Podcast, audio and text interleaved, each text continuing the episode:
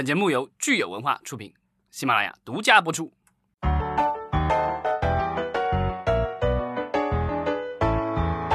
欢迎大家收听新一期的影视观察，我是老张。大家好，我是石溪。今天是四月的最后一天，四月三十日，礼拜四。明天就是五一长假了，对吧？好像十年来唯一的一次放五天这么久的假。对，昨天闹了个乌龙，就是传节目的时候传成前天的了，然后我都没有发现，有些听友给我们留言说传错了，我就赶紧改过来了。那我们今天呢，就来录制五一假期之前的最后一期节目。之后的话，咱们就五一假期之后见了。没错，其实五一期间还是有很多有趣的线上的活动，尤其是跟我们电影相关的，也让人很惊喜。对，就是刚刚宣布的，呃，就就这两天宣布的，北京电影节和爱奇艺合作，要做这个北影节春季在线影展。这个影展并不是在爱奇艺的主应用上，并不是爱奇艺。本身的这个 A P P，它是有一个新的 A P P 叫爱奇艺随客。那这个影展是在随客上面。嗯，对，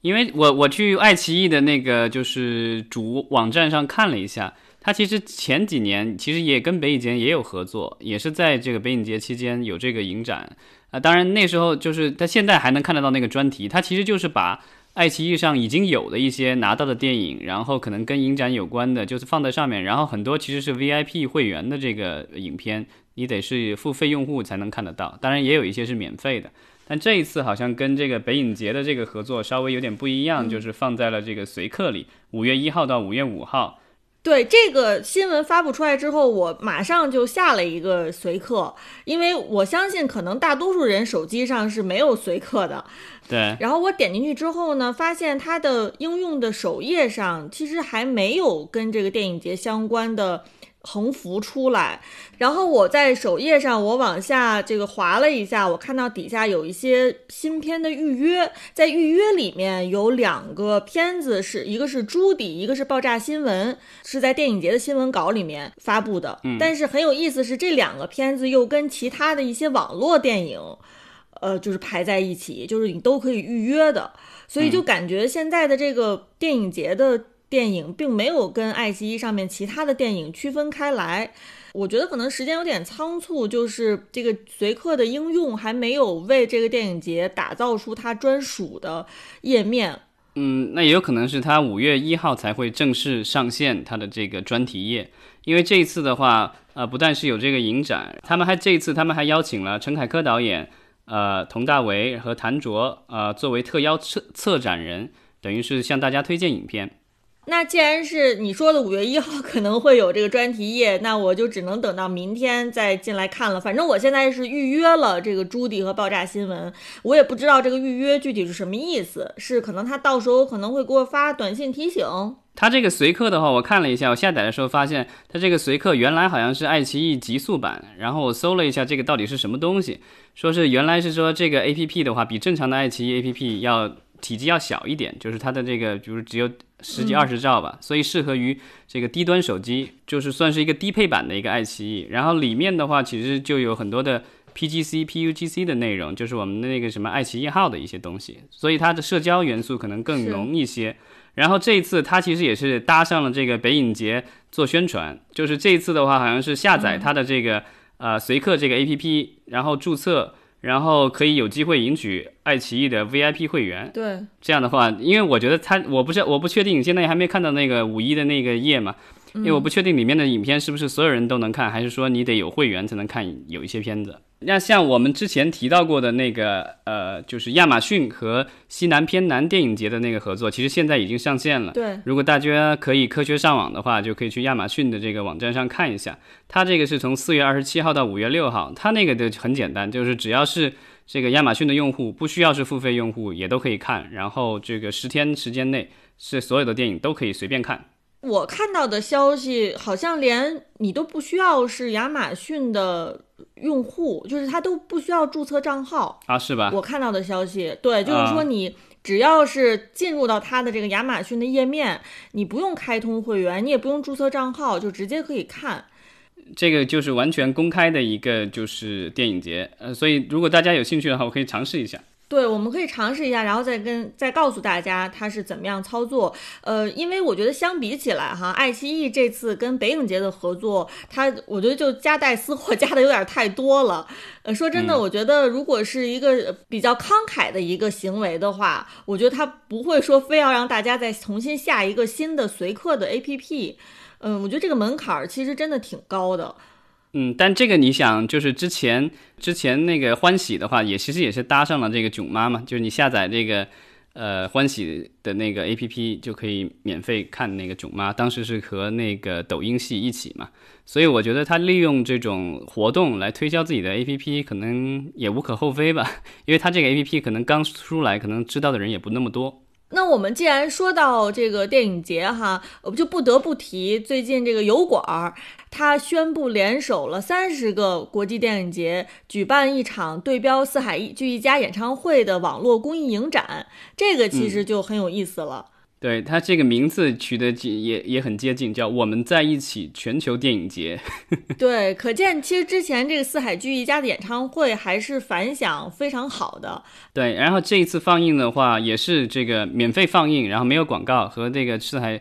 四海聚一家是一样的。另外的话，当然主办方也鼓励观众啊去向相关的一些基金捐款，就是很厉害。YouTube 油管是很厉害了，就集合了。就是我们能够想得到的这个顶国际顶级的电影节，包括了柏林、戛纳、威尼斯，而且油管的这个行动力真的很强，因为它这个公益影展的时间是五月二十九号到六月七号，所以所以距现在只有一个月的时间，但是它发布实际上是就是前几天才发布的。嗯，当然可能我觉得之前联络可能也联络了一段时间，当然我觉得就是大家都很配合，但是好像我看了一些国外的相关的报道。呃，好像新片的话，可能还是婉拒了这个邀请。这个里面的话，可能放的还是一些原来的一些老片。然后戛纳的话，据说，呃，他没有给他任何的这个电影，而是给了一些他的那种大师课。嗯，所以这个里面的话，它既有这个长篇、短篇、纪录片、音乐、喜剧，还有一些是对话的一些东西，就是可能当年在电影节上的一些。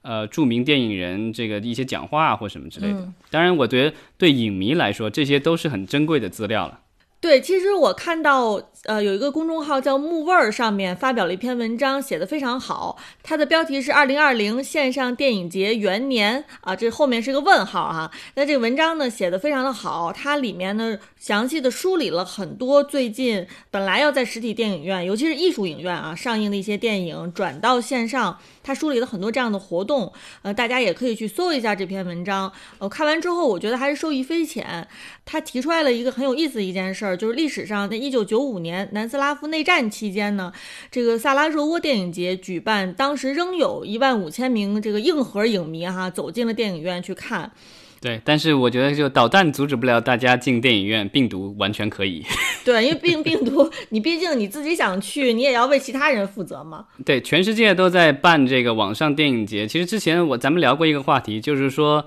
呃，奥斯卡到底要不要接受网络电影参选？那现在的话，这个官方来给答案了。这个之前的要求的是参选影片必须要在洛杉矶县播放一周以上。这个要求的话，目前来说，呃，是有条件的，是可以取消的。就是说，现在因有一些电影跳过了这个就是影院的窗口期，直接到网上的话，也可以参选奥斯卡了。当然，这个奥斯卡委员会特别声明了这个。叫只此一次，下不为例。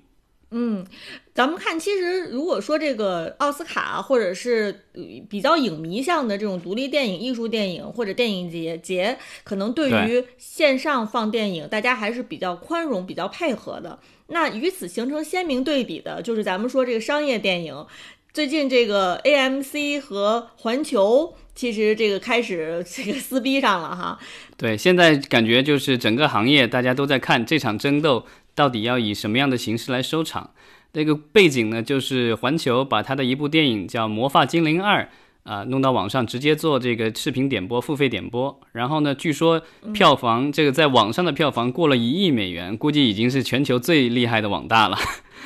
这这对这一次等于是环球赚的这个叫盆满钵满，然后呢，这个环球的老板就出来讲话了，然后很得意，就说这个将来也许会更多的影片会直接上这个就是院直接上网络，而不经过院线了。那这一下就惹怒了北美第一大的这个 AMC 影院了，对吧？这个当众就宣布说以后所有环球的电影都拒绝。但是我觉得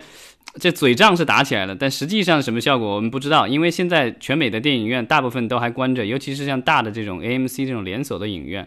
那等它复这个开了以后，对吧？然后环球其实年底还是有大片的，比如我们之之前聊过的《零零七》，新的一集《零零七》是由环球来发行。那到时候的话，我不知道这个 AMC 会不会真的是能够顶住压力，坚决抵制《零零七》，然后让这个竞争对手放《零零七》，自己不放，然后所有的票房都送给别人。作为吃瓜群众来说，我觉得环球这个有点过分，就是你钱都赚到了，你干嘛还要这么高调的出来？我觉得有点太膨胀了，倒不如就是说拿出一些更多的资金来去补贴电影院，或者说向电影院示好，支持电影院。但是他反而呢，就是发布了这么一个让电影院大为恼火的这样的信呃消息。那我觉得，如果我是。这个院线的话，我也会非常生气。就是既然钱都赚到了，你何必再去叫嚣呢？这个其实你可以把之前咱们聊的所有的新闻串起来，你就能理解为什么。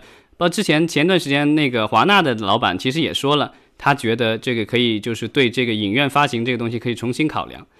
其实你要这么想，北美的很多的电影的话，他们以前是有窗口期的，所以呢，先上影院。然后呢，然后再到电视台，再到付费电视台，然后再到网站或什么的一系列的这个东西，都都有一个窗口期，每个时间可能六个月、一年、两年不等，对吧？对。但它这个窗口期的话，它其实有一个很大的一个怎么说呢？就是它前端的话，最前端就是影院放映，它之后的，比如说电视台买它要多少钱，网站买它要多少钱，其实都取决于你当年在这个就当时在电影院的票房有多少。嗯。是这个是非常重要的一个因素，所以呢，之前的很多的公司非常的重视，呃，这个所谓的影院放映，即便是影院放映不能够完全收回成本，他们还可以通过后续的这些其他的渠道把成本收回来。但是现在的情况其实不一样了，迪士尼有了自己的网站，他把所有的影，他以前的影片是卖给奈飞、卖给各种网站的，现在不卖了，就在自己网站上放了。华纳也有自己的网站 HBO Max，嗯，环球也要自己的网站，这个呃嗯叫 Peacock，所以他们以后都不卖这个都不卖这个视频了，都自己内部消化，所以他已经其实没有这个动力，就是说我要去用通过这个所谓的影院的这个窗口期去抬升我之后的这个就是价值，所以他现在其实已经完全可以跳过了，因为他现在已经就是直接和客户接触，他做成了 To C，不用 To B 了，对吧？所以我觉得他现在其实是有这个底气。你看现在的话，呃，环球和华纳基本上已经表态了，派拉蒙可能要稍微弱一点。派拉蒙因为目前手上还没有什么这个大杀器，对吧？就是没有特别成熟的一个就是流媒体网站。嗯，索尼也没有吧？对，那索尼是最弱的。索尼。呃，它的游戏机卖的比较好，但是它的这个网站的话一直做的不行，不温不火。它有个 Crackle 的网站，那个网站的话也有做一些原创东西，有一些经典的索尼的电视剧和电影，但是一直做的不温不火，不大行。所以我觉得索尼现在是最没有底气的一个。我觉得影院可能别无选择，就剩下这几大公司能够提供这个所谓的大片儿。那如果他们将来就是说，如果你抵制我，那我就大片儿直接上我自己的网站。那你也无可奈何。到时候如果电影院没有大片儿的话，去电影院的观众就更少了，因为你光要靠这个独立电影、靠文艺片来支撑起那么大的院线市场，我觉得不可能。这样的话，就是就电影院可能就得消费降级了，因为你票价得降，那你的装修也不能那么好，是你的地点也不能选太好，不然的房租交不起。看来这次疫情是把以前我们说的未来十年可能会就是循序渐进发生的事情。压缩在了短短的几个月当中。对，这就好像说这个就是在家办公这件事情，大家一时之前都说不大好，不大好，对吧？这一次疫情一下激发出来，这个各种办公软件迅迅速，尤其是那种网络会议的这个软件和服务，迅速的就普及到千家万户了。好吧，那我们就是五一期间呢，可以去试看一下。各种的线上电影节，大家如果有什么样的经验或者有什么样的感受，可以随时给我们留言。我们五一回来之后呢，再跟大家统一梳理，看看哪些内容是做做的比较好，哪些内容受到了大家的欢迎。对，大家如果在网上看到有什么这个比较觉得有意思的电影，也欢迎在我们的留言区分享。那我们今天就聊到这儿，祝大家度过一个愉快的五一假期。嗯，对，小长假快乐。